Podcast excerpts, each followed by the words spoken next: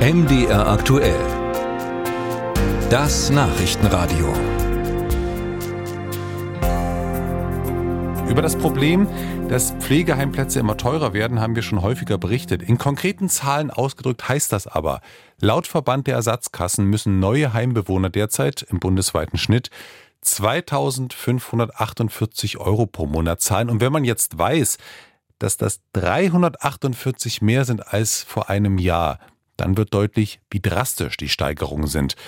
Dabei ist längst nicht nur mehr für die Pflege zu zahlen, sondern zum Beispiel auch für Investitionen, also für neue Brandmelder oder neue Beete im Garten. Und nun wächst eben der Druck, genau das zu ändern. André Seifert berichtet. Wer einen Heimplatz sucht, denkt wahrscheinlich zuerst an gute Pflege und ein freundliches Zimmer. Dass Pflegebedürftige aber auch an jeder Handwerkerrechnung beteiligt werden, dürfte weniger bekannt sein. Vertreter von Pflegebedürftigen kritisieren nun, dass Heimbewohner so viel für Investitionen zahlen müssen.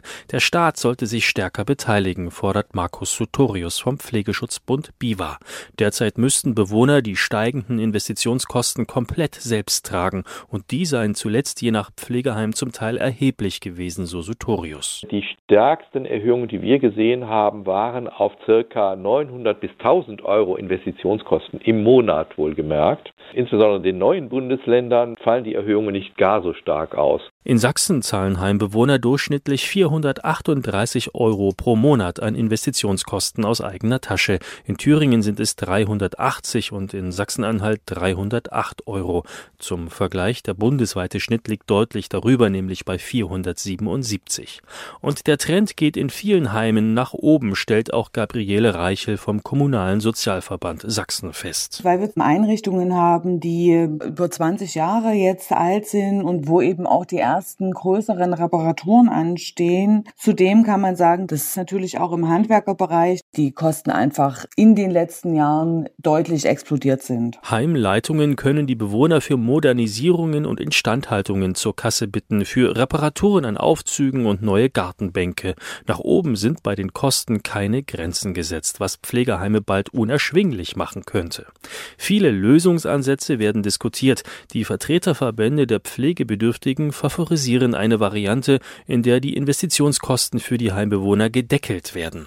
So sollten diese künftig nur noch einen pauschalen Sockelbetrag zahlen, erklärt Gabriele Reichel vom Kommunalen Sozialverband. Das heißt, es gibt einen fixen Anteil an Summe X, den die Pflegebedürftigen zu zahlen haben, der einfach festgesetzt ist und alles weitere wird auf die Pflegeversicherung umgelegt. Auch eine Pflegevollversicherung ist in der Diskussion. Die Krankenkassen wiederum fordern, dass sich die Bundesländer stärker einbringen.